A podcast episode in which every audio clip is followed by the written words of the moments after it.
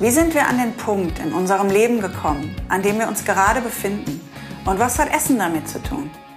Willkommen zu Meet in My Kitchen, einem Podcast aus meiner Berliner Küche. Ich bin Maike Peters und treffe mich mit Menschen, die ich spannend finde, um genau über diese Frage mit ihnen zu sprechen.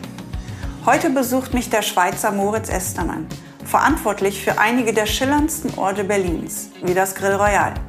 Er hat sein Glück in der Gastlichkeit gefunden. Er liebt es zu hosten, Restaurants mitzugestalten und tolle Orte zu schaffen, um Menschen glücklich zu machen.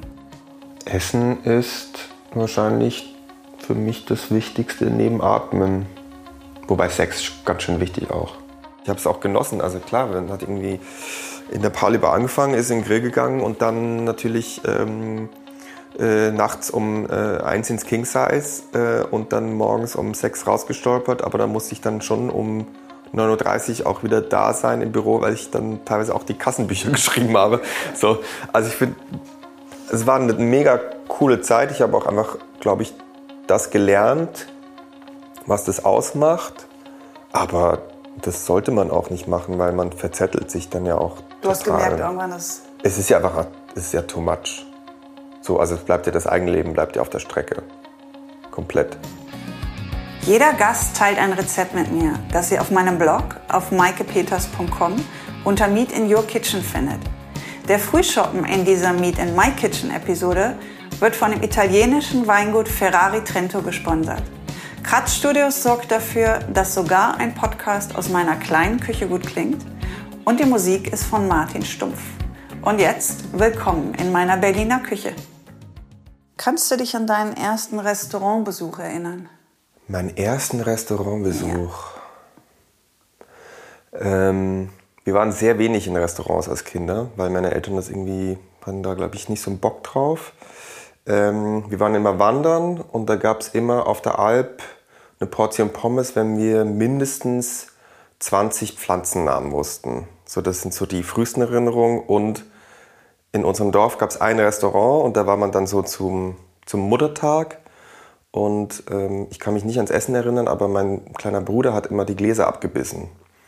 Und das war dann auch wieder Anlass dafür, dass wir dann wieder nicht mehr so oft hingegangen sind. Aber es war schon in einer gewissen Form Be Belohnung. Entweder kennst du 20 Pflanzennamen oder du hast Geburtstag oder also es war quasi die Belohnung für Es war ein, ein, besonderes Moment auf jeden Fall. Bist du gerne in Restaurants gegangen?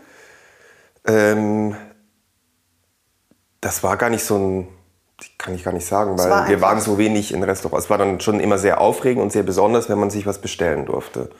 So. Hast Aber, du gerne bestellt? Also der Eck des, ähm. da kommt das, das, äh, die Speisekarte und ich suche mir jetzt was aus. Naja, ich fand es halt immer blöd, wenn man dann so dieses Kinder, äh, Kindermenü gekriegt hat. Das wollte ich dann immer nicht, glaube ich. Ähm, ich habe auch, glaube ich, sehr, sehr viel gegessen. Mein Bruder hat fast gar nichts gegessen. Also ich war immer der, der Einfachere von uns beiden. Im Restaurant zumindest. Ja. Genau. Aber wann war das erste Mal, wo du gemerkt, oder kannst du dich daran erinnern, dass du irgendwann mal in ein Restaurant gegangen bist, vielleicht dann auch ohne deine Eltern, wo du gemerkt hast, dass das, das bewegt, das berührt was in dir, das, ist, das hat was Magisches? Ich glaube, dieser Bruch war ab dem Punkt, wo ich mein eigenes Geld hatte, wo ich sozusagen bestellen konnte, was ich wollte und nicht fragen musste oder auch so oh, noch ein zweites Getränk bestellen. Oder ein Dessert. Ja gut, Dessert esse ich eigentlich sehr selten, deswegen. Aber schon so dieses, äh, ich kann jetzt, wie ich lustig bin. Ich kann auch ähm, noch was bestellen. Das ist witzig, ne? das kenne ich, also das habe ich von vielen gehört, das habe ich bei mir auch so empfunden, dass man immer so gesagt, quasi, dass die Fantas, die man da trinkt, gezählt, weil das war im, ja, ja. Restaurant durfte ich Fanta trinken, wir hatten zu Hause keine das, Fanta, äh, dass dann auch geguckt wird, ähm, okay, was, was bestellt man, also es war wie, man hat dieses Bewusstsein gehabt, das ist so limitiert. Und wenn man dann sein eigenes Geld hat und das, weil jetzt zahle ich selber und jetzt, jetzt nehme ich, was ich nehmen möchte. Das ist dann so ein bisschen so ein Schlaraffenland-Feeling. Irgendwann merkt man dann auch, wenn man dann mal knapper bei Kasse ist oder wenn man mit vielen Leuten essen geht, warum diese Limitierung da sein ja. musste. Also ich habe jetzt, ich fand es jetzt als Kind überhaupt nicht limitierend an sich. Ja. Also das war für mich, ich finde es auch nach wie vor voll in Ordnung, wenn man Ja, sagt, ja. kannst dir ein Getränk auswählen, nachher gibt's Wasser.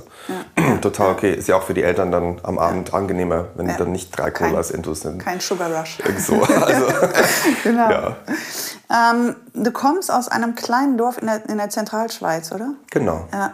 Genau. Ähm, und du bist dort, so hörte sich das an, recht behütet aufgewachsen. Ähm, was sind deine... Das hört sich jetzt so, nach Sound of Music an. Ja, das kam Ähm. aber so. Als du, als du mir davon erzählt hast, hatte ich so dieses so, der kleine Moritz sitzt dann so zwischen den Bergen und den, und den Holzhütten und, und alle sind ganz lieb und ganz nett. Ja, behütet im Sinne von, ja, es ist halt schon so auf dem Land aufwachsen, ist halt anders. Ne? Man, man spaziert zur Schule, allein wieder nach Hause, man darf abends raus und hat halt eine, ein Curfew im Sommer dann um neun oder halb zehn zu Hause und die Eltern kontrollieren halt nicht, wo du bist und müssen auch nicht zwingend gucken, auf welchem Erdhaufen sitzt er denn gerade.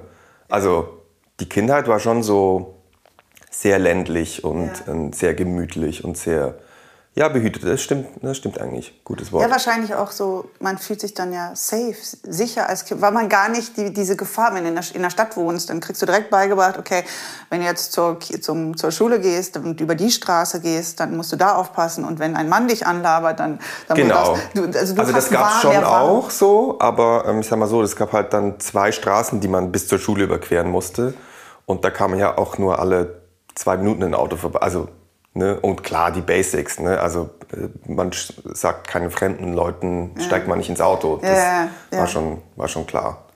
Aber so deine, deine Kindheitserinnerungen sind dann schon Freunde auf, auf dem Land leben, äh, auf, so wie man halt auf dem Land spielt, im, im, nicht auf dem Misthaufen unbedingt, Ja, schon. Also im, im, im Dreck halt auf dem Bahnhof, ähm, draußen im Winter beim Nachbarn den Hang runter ähm, im Schlitten. Also schon so sehr, sehr ländlich. So. Ja. so und das ist, würde ich sagen, so bis, bis so die Schule so richtig angefangen hat, war das schon so das, was dominiert hat und auch irgendwie toll war. Fühlt man sich ein bisschen wie so ein Insulaner? Also als Außenstehender denke ich oft, das hat so was fast schon Inselhaftes, wenn man in der, in der Schweiz oder in, in, in ländlichen, bergischen äh, Naja, Gegenden- wenn du auf der Insel aufwächst, weißt du ja nicht zwingend, dass du auf der Insel bist. Also Ja.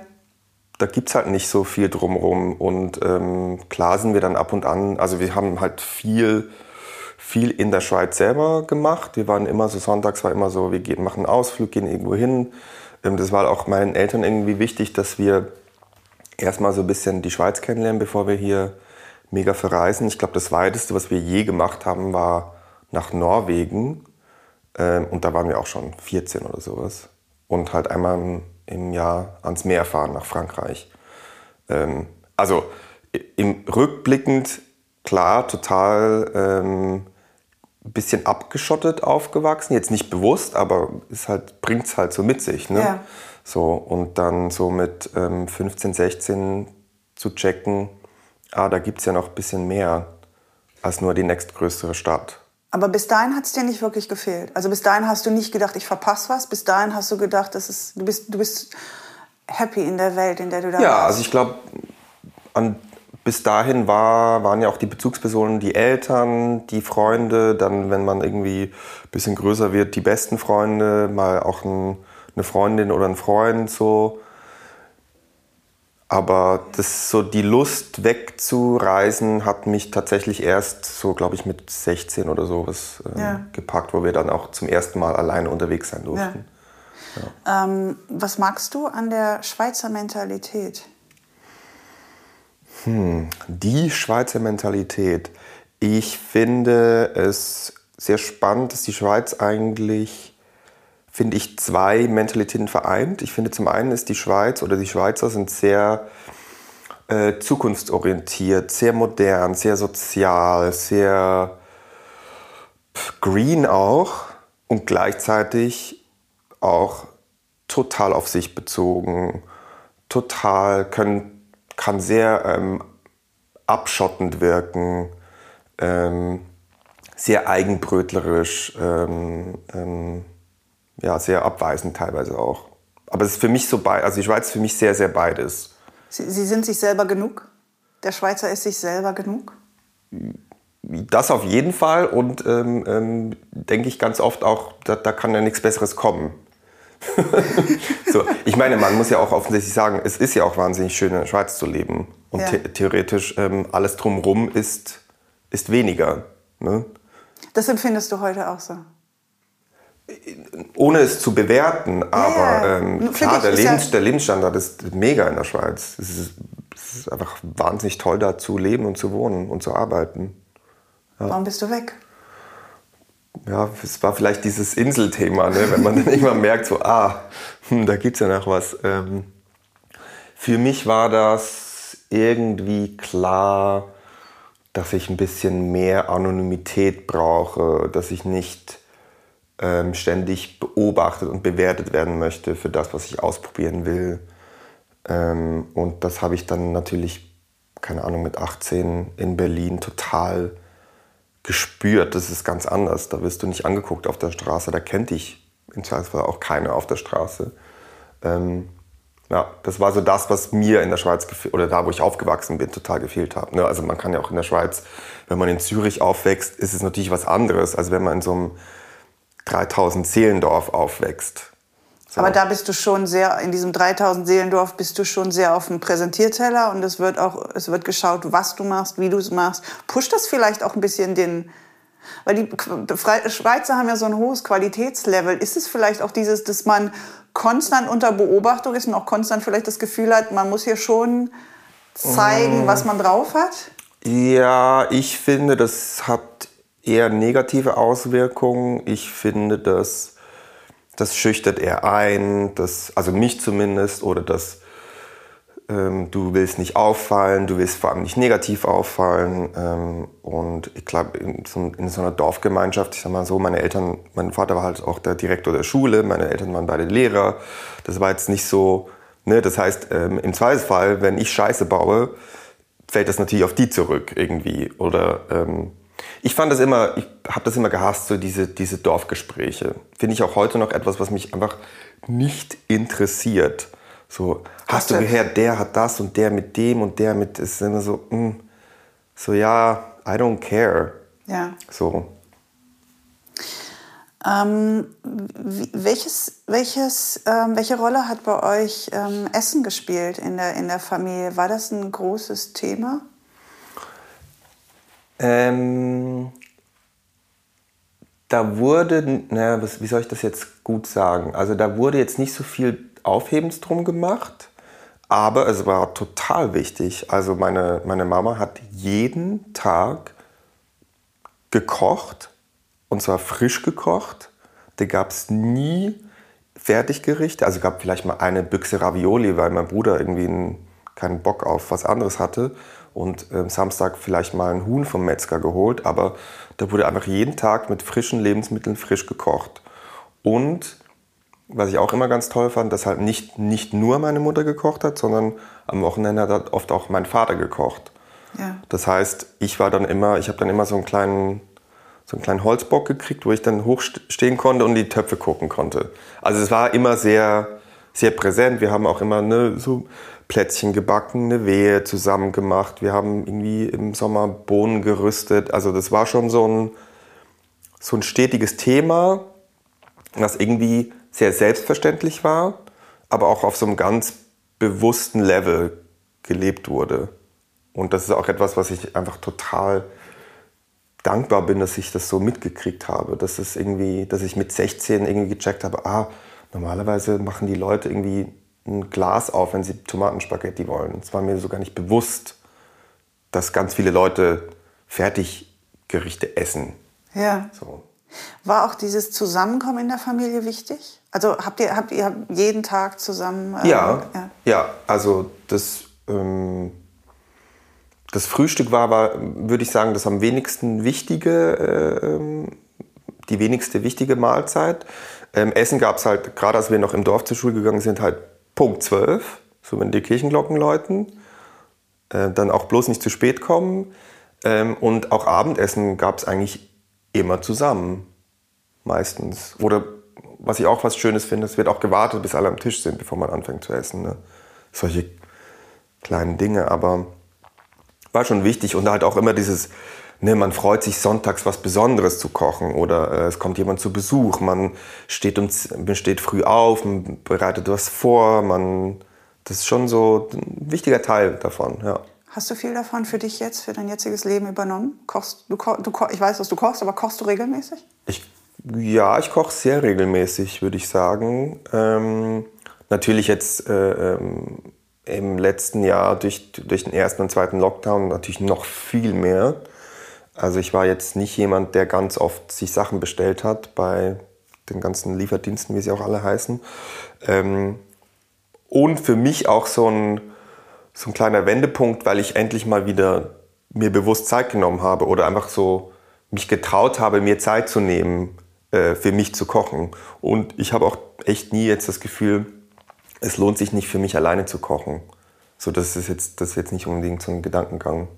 Also du musst nicht, du musst nicht unbedingt andere um dich rum haben oder, oder Freunde dazu einladen. Ähm oder äh, gibt es für dich einen Unterschied in der Qualität, ob du jetzt für dich alleine kochst, für dich alleine isst oder ob du sagst, ähm, ich, ich mache, ich habe da noch ein paar andere Leute am Tisch? Ich glaube, ich koche schon ein bisschen anders, wenn ich für Leute koche, weil ich, wenn ich selber koche, ist es ganz oft so, dass ich mir so so Eintopfgerichte mache oder also was auf einen Teller passt. So, also das muss jetzt nicht so ein langweiliger Eintopf sein, aber eher so auch sehr, würde ich sagen, vom Standpunkt heraus so, was ist gerade frisch, was ist ges also gesund, immer so in Anführungszeichen. Ne? Ich koche ganz viel so für mich selber so mit Hülsenfrüchten, äh, koche für mich selber eigentlich fast nur noch vegetarisch.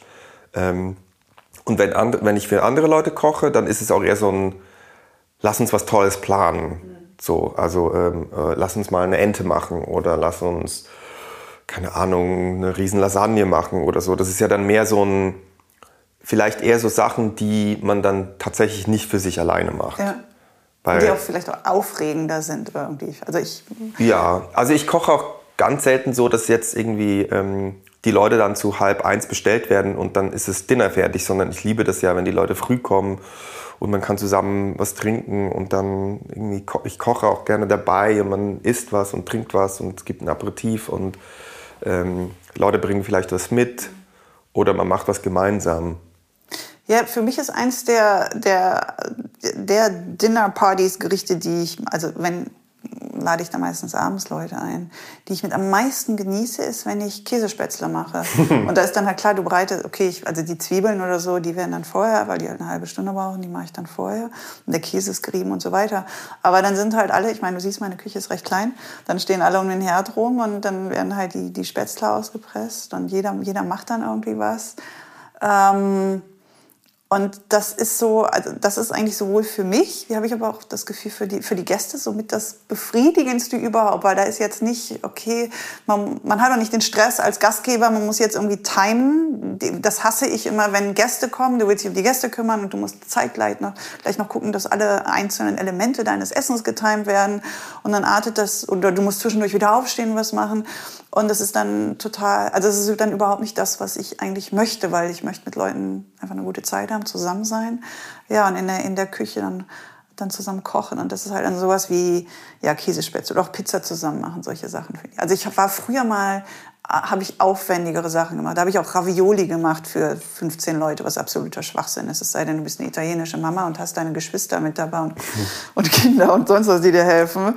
Aber das war früher noch mehr so dieses, jetzt, jetzt will ich nicht den anderen, aber vielleicht mir auch mal zeigen, was ich noch so machen kann. Und darum geht es jetzt halt für mich wirklich gar nicht mehr. Also es ist wie, wie eine Ente, das ist was Besonderes, aber das ist ja das Tolle an sowas wie Ente oder Schmorgericht. Ich mag gern so, so Rinderbeinscheiben im Ofen schmoren. Das ist ja eigentlich einfacher als, als Tomatensauce machen. Das ist, du wirst alles zusammen, es kommt in den Ofen und, Klar. und gut ist. Viel falsch Kannst du dann nicht machen. ähm, hast du oft Leute bei dir zum Essen, für Dinnerpartys? Ähm, oder Mittagessen, wie auch immer? Ja, ich mag ja wahnsinnig gerne so ähm, Samstag oder Sonntagmittag. Mhm. Also so Mittag, Nachmittag, wenn man dann so anfängt und was trinkt und was isst und auf dem Balkon sitzt und, und das dann so, so in den Abend verläuft. Und je nachdem, wenn man Bock hat, geht man auch aus oder halt nicht. Oder äh, vielleicht ist man auch um neun fertig zu Hause im Bett. So, ähm, je so oft, Hm. Ist jetzt immer lustig, ne? wenn, man so, wenn man so überlegt, so, wie ist es denn in letzter Zeit? Ist ja alles irgendwie es durcheinander. Ist anders. Also theoretisch so muss man mir fragen, was hast du vor, wie war dein Leben vor anderthalb Jahren? Also ich glaube schon, dass meine Wohnung, was ich auch echt liebe, so ein, so ein, so ein Ort ist, wo die Leute gerne zusammenkommen. Ähm, deswegen mag ich es auch wirklich sehr gerne, Leute bei mir zu haben. Ähm, und würde sagen, das passiert schon ab und ja. an, ja. Ja, es fängt ja jetzt so langsam wieder an. Wobei ich habe immer noch nicht, ich habe noch keine, also ich habe früher sehr, sehr häufig, zwei, hm. manchmal zweimal, dreimal im Monat was gemacht. Äh, Dinnerpartys oder Samstags, Lunch oder sowas. Ähm, ich habe es noch kein Mal gemacht jetzt, seit anderthalb Jahren. Vor anderthalb Jahren war mein letztes Muschelessen mit 15 Leuten hier am Esstisch. Hm. Ah nee, das stresst mich eh 15. Äh, für mich so, oh Gott, bloß nicht mehr als acht Leute irgendwann finde ich, ist die Menge egal, weil das ist dann. Nee, für mich nicht? überhaupt nicht. Mich stresst das total. Ich kann nicht, wenn es so viele Leute sind, dann habe ich das Gefühl, äh, äh, äh. Die wollen zu viel. Nee, ich weiß nicht. Ich, das, das, stresst mich. Ich mag auch keine großen Veranstaltungen oder sowas. Das ist alles so. Eine große Veranstaltung mag ich auch noch. Also, also plus 10 ist für mich eine große Veranstaltung. Okay, okay. Nee, ich glaube, das meiste war mal 22. Und selbst das hm. ging irgendwie. Weil aber das, das geht jetzt, weil ich äh, komplett allen Druck beim, für mich so rausgenommen habe und gesagt habe, das ist, ähm, es, es passiert alles genauso, wie es passiert. Ähm, da sind jetzt keine, keine, da kann nichts schieflaufen. Und das sind dann auch gute Freunde, wo man oder Menschen, wo man das Du hast 22 gute Freunde? Gute Freunde, nein, Freunde, nein, ich habe nicht 22 gute, gute Freunde, sehr enge Freunde. Aber es sind dann schon Menschen, wo ich das Gefühl habe, ich kann so sein, wie ich bin und muss jetzt hier nicht irgendwas beweisen oder zeigen. Ja, also andere Leute sollte man auch nicht zu sich genau, nach Hause einladen. Ja, sowieso. Und das kriege ich schon mit zwei, also da kriege ich 22 Leute zusammen. Aber die müssen dann auch alle mit ran. Ähm, du fährst einmal im Monat, hast du gesagt, in die Schweiz. Ähm, ungefähr. Nee, also nee, ich bin früher, ah, ich würde sagen alle zwei Monate mindestens, also ja. also so sechsmal im Jahr ähm, gefahren. Jetzt natürlich ein bisschen seltener, dadurch, dass es ja. ganz lange gar nicht so wirklich möglich war und auch nicht so sinnvoll, ehrlich gesagt. Ähm, aber ich versuche schon relativ regelmäßig dahin zu gehen. Geht es um den Ort oder um die Menschen? Beides. Beides. Beides. Ja, also. Ähm, Kannst auch gar nicht sagen, was du mehr vermisst. Hm, ist gar nicht so ein aktives Vermissen, aber klar, ich meine, ich sehe natürlich meine Eltern gerne, ich sehe meine Freunde gerne, ich sehe meine Oma sehr gerne, meinen Bruder sehr gerne. Ähm, und da muss ich halt in die Schweiz fahren, wenn ich die sehen will. Deswegen. Aber hast ja. du dieses Gefühl, wenn du da ankommst und du, du riechst die Luft und du siehst, siehst, siehst die Landschaft, wie sie aussieht, dass, dass, dieses, dass das ein Gefühl ist, wo du sagst, das möchtest du regelmäßig immer wieder haben? Das ist schon ein sehr schönes Gefühl, in der Schweiz anzukommen. Also, ich war früher mal so, selbst am Flughafen Zürich riecht es besser als äh, hier in Mitte. Ähm, ist ein bisschen, ein bisschen bescheuert, das zu sagen, aber klar, das, aber das ist ja auch ganz oft, das ist ja auch einfach mit meiner Kindheit verbunden. Ne? Gerüche, das ist ja klar, wenn es nach Heu riecht draußen, dann ist es halt, ist man dann halt acht Jahre alt, so plötzlich. Und ähm, ja, aber was ich echt vermisse, ist wirklich, weshalb ich auch wirklich versuche aufzugehen, ist, wie nah einfach die Natur an der Stadt ist auch und wie inkludiert die Natur ist im, im Leben. Und das ist etwas, was ich total vermisse in Berlin, ja. obwohl Berlin ja relativ grün ist, so als, als Umgebung, als Stadt. Ich habe Fahrradtouren angefangen. Ich habe angefangen, mit meinem Fahrrad rauszufahren, eine Stunde, anderthalb Stunden, also mit der Bahn rauszufahren und dann mit dem Fahrrad Fahrradtouren zu machen, mhm. weil dann die Seen auch ähm, wieder angenehmer werden. Also alles, was du hier im näheren Umkreis ja, hast, klar. dann Seen ist im Sommer halt unerträglich, weil es so überfüllt ist. Ähm, und da habe ich gemerkt, das ist echt schön da draußen. Also ich war ja. positiv überrascht, hm. weil ich halt, also ich lebe jetzt 16 Jahre hier, ähm, mehr oder weniger nur dann in Berlin war oder halt weiter weggereist bin, dann hm. richtig mit dem Flugzeug, mit der Bahn, wie auch immer. Und gerade entdecke ich so das Berliner Umland für mich. Und ich muss hm. gestehen, ich habe es ähm, unterbewertet. Da gibt es noch viel zu entdecken. Bestimmt. Also ja, ich, ich mag halt in der Schweiz, das klar ist ja natürlich viel kleiner ist ja alles kleiner, alles näher. Was praktisch ist. Was du musst halt nicht ist. anderthalb Stunden mit der Bahn so, fahren. Genau, weil in Zürich äh, setze ich mich aufs Fahrrad und dann bin ich in zehn Minuten einfach auf dem Land und fahre irgendwie den Fluss lang und dann äh, halte ich irgendwann an und springe in den Fluss rein. Ähm, und ich, das ist das, was ich total mag, dass man eben nicht sich was vornehmen muss, keinen Zug raussuchen muss, sich irgendwie Lunch packen muss, wenn man rausgehen will. Und auch gleichzeitig, wenn man dann in der Natur ist, dann ist es ja nicht so, dass man denkt, oh, jetzt bin ich ganz woanders, sondern, sondern ist halt so ein... Zuhause. Ja, so... Ist halt im Tag integriert. Ja. ja. Du hast gesagt, mit 16 äh, durch die Reisen, weiter weg reisen, alleine reisen, hast du dann auf einmal gemerkt, da, da ist noch ein bisschen so eine andere Welt. Ähm, war das dann, wie hast du gemerkt, dass es wie so ein Hunger ist auf was? Das, da, so eine Neugierde auf etwas, was dir bisher recht ähm, was unbekannter war? Hm. Das, das ging ist ja dann recht schwer zu sagen. Ich glaube einfach, es war ein wahnsinnig gutes Gefühl, wo zu sein, wo ich mich nicht auskenne, wo ich alles irgendwie, wo alles neu ist. Ob das jetzt, ne, also ich bin jetzt auch nicht, keine Ahnung, ich bin, war jetzt nicht so der, ähm, der Backpacker, der dann ähm, äh, alleine durch Vietnam gereist ist. Also wir wollen uns mal nicht übertreiben. Ich war so ein, klar, ich war dann irgendwie auf Interrail, wir waren dann in Südfrankreich und äh, Spanien und äh, ich glaube, Dänemark und, und Deutschland so. Also jetzt auch nicht mega weit, ist ein bisschen lächerlich, aber es war halt so, auch vielleicht so das, was ich vorhin gesagt habe, so, ah, ich darf mal was Eigenes bestellen. So, man kann halt plötzlich eigene Entscheidungen treffen, ähm, was irgendwie total Spaß macht und spannend ist und interessant ist. Und man trifft halt Leute. So, man lernt Leute kennen, ohne dass es geplant ist, ohne dass es vielleicht auch ohne, dass es Sinn macht manchmal. Ne? Oder Leute, die man dann vielleicht zehn Minuten kennt. So. Hat dir die Welt da draußen jemals Angst gemacht? Nee, ich bin immer noch am überlegen, ob das immer so, ob ich so wahnsinniges Vertrauen ins Universum habe oder einfach wahnsinnig naiv bin und war. Aber ähm, so Angst vor dem da draußen hatte und habe ich eigentlich nicht.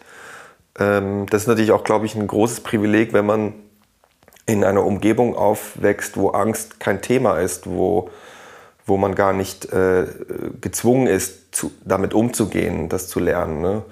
Ähm, und das, glaube ich, hat natürlich ganz viele Vorteile, weil ich natürlich offener auf Dinge zugehen kann und nicht in erster Linie sofort mal ähm, auflese, was alles schiefgehen könnte. Und im Zweifel, Zweifelsfall ist ja auch wieder ein Privileg, selbst wenn es schief geht, im Zweifelsfall kann ich nach Hause gehen und es ist alles gut. Ähm, deswegen, ich finde das immer so ein, es hat schon sehr viele Seiten, dieses ähm, positiv in die Welt rauszuschauen. Das ist, ähm, ich bin mir dessen sehr bewusst, dass ich, ich bin auch sehr dankbar für, dass ich das irgendwie so mitgekriegt habe, dass ich so sein kann und mir das nicht erkämpfen musste, so zu sein. Ähm, ja. Man sagt aber auch, dass Menschen, die sehr starke Wurzeln haben, und du hast deine Wurzeln scheinen sehr tief in der Erde drin zu sein. Jetzt noch nicht mal, weil du wenig Gefahren mitbekommen hast, sondern allein, ähm, du bist an einem, an einem Ort aufgewachsen, den du magst, wo du immer noch gerne hingehst.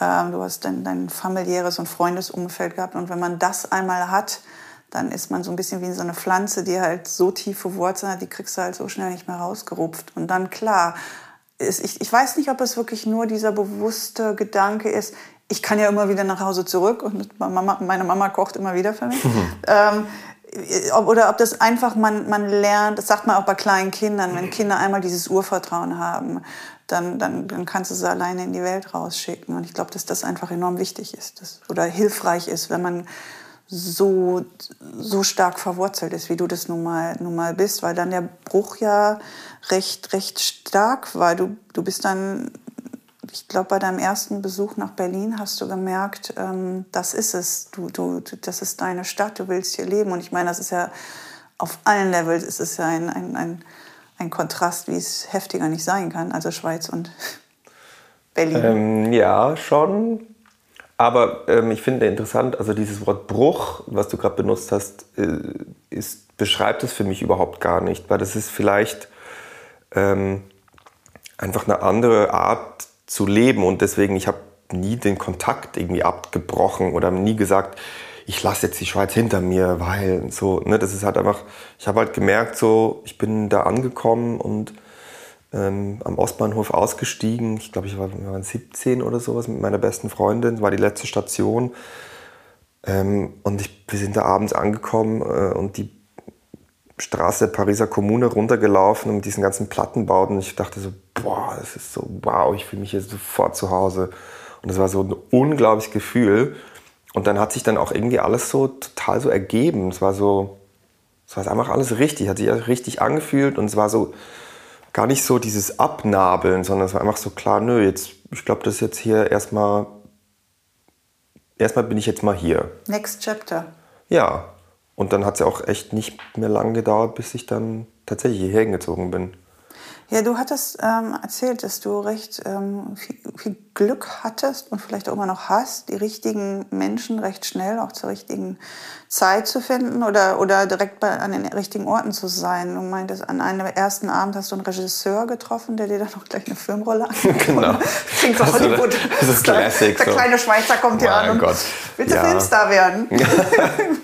Ja, da überlegt man natürlich schon, ne? ist man natürlich total geflattert, wenn dann jemand sagt so, oh, du bist genau der, den ich, den ich gesucht habe. So. Ähm, ja, ich, ich glaube, das ist eine Mischung zwischen die ähm, Augen und äh, Herz, Herzen auf, aufhalten und aufmachen und das auch zulassen und reinlassen und auch achtsam sein, wenn sowas passiert. Ähm, aber natürlich auch wiederum zu sagen, wieder dieses Urvertrauen und einfach zu sagen, ja, das, ich schau mal, wo, was jetzt, was jetzt gerade passiert, wo mich das hinführt und das wird schon einen Grund haben zumindest, ähm, dass es jetzt gerade passiert. Aber ich muss schon sagen, so rückblickend, das fühlt sich schon alles sehr richtig an, weil das einfach so, so Step for Step for Step for Step war. So, und das hat halt einfach sehr oft immer gepasst und manchmal hat es natürlich auch wehgetan oder es war total krass oder es war irgendwie, ähm, wo man in dem Moment dachte, oh Gott, was, ich drehe durch, aber rückblickend hat schon gepasst so. Aber du hattest schon Momente auch hier, wo du manchmal gedacht hast, das, das wird nix. Nö, ich hatte eher so Momente, wo ich dachte, was mache ich hier eigentlich? Also ich kann noch so einen, einen Moment, wo ich in meiner ersten eigenen Wohnung gewohnt habe, so im Platte, irgendwie zwölfter Stock. Ähm, und irgendwie, weiß ich noch, so Sonntagmorgens irgendwie meine Mutter heulend angerufen habe, weil ich dachte so, oh Gott, das, das ich vermisse euch, was mache ich hier überhaupt? Ich bin ganz alleine, es gibt hier nur Aldi. so, so, ich möchte bitte Mittagessen kommen. So, ne, also, das, also klar, ist ja auch, ist ja auch normal. Das ist halt die Kehrseite der schönen Wurzeln. Ne? Du hast halt, hast, kommst du aus einem familiären Umfeld, wo, du denkst, Gott sei Dank sind die weg. hast du das halt nicht, das Problem. Wenn das alles so unheimlich schön ist, wo du herkommst, dann logischerweise kommt diese Sehnsucht halt in den, Ja. in den Momenten. Und die kommt halt weniger dann, wenn du hier Spaß hast, die Party hast und alles gut fluppt. Die hast du halt dann in den... Naja gut, das kommt ja dann ähm, ähm, auch oft am Tag nach der Party oder am zweiten Tag nach der Party. Ja, also die Party ist nicht alles.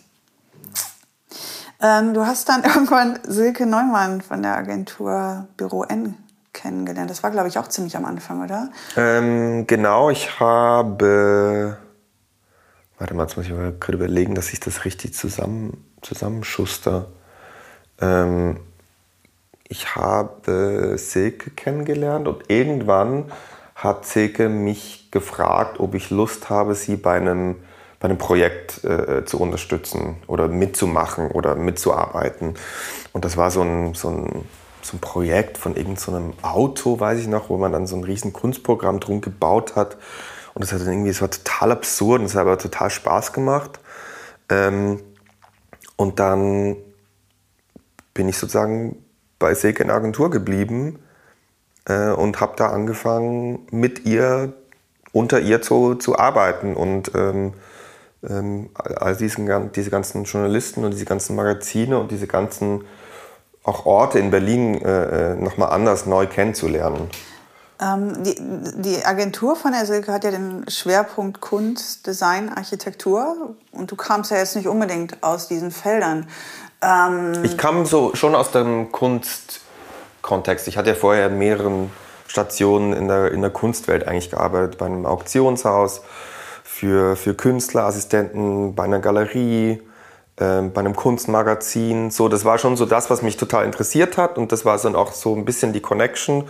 Ähm, aber ich habe dann natürlich bei Silke sehr schnell gemerkt, ähm, dass mich ähm, die Kunst noch ein bisschen weniger interessiert als Essen, weil ähm, der Grill Royal war halt einer der Kunden von Silke, weil sie von Anfang an sozusagen die Pressearbeit gemacht hat und äh, das hat mich auch total interessiert und das habe ich dann auch irgendwann übernommen. Also nicht übernommen, aber das war dann sozusagen, da habe ich drauf gearbeitet und das würde ich sagen, das größte Projekt, was wir zusammen gemacht haben, war die Eröffnung damals der, der jüdischen Mädchenschule als Haus und gleichzeitig des, des Paulisaals, des Restaurants. Und da ähm, war das dann auch eigentlich, glaube ich, eigentlich mein einziger Kunde für eine ganz lange Zeit. Und ich habe mich dann so damit eingebracht, dass es eigentlich auch schon über die klassische PR-Betreuung hinausging und habe mich da aber auch natürlich total, total wohl gefühlt in diesem Umfeld und auch eher irgendwann, und das hat dann Silke natürlich auch gemerkt, mich eher als Teil dieses, dieses Ortes gefühlt habe, als Teil der, der beratenden Agentur. Ähm, was, genau. hast du, was hast du so daran gemocht an dieser Restaurantwelt? Ich fand es einfach so wahnsinnig toll, dieses, diese Gastlichkeit, so dieses, das ist ja so ein, so ein Hosten, so ein, so ein Leute glücklich machen, Leuten was Tolles bieten, tolle Sachen auf dem Teller, tolle Orte schaffen.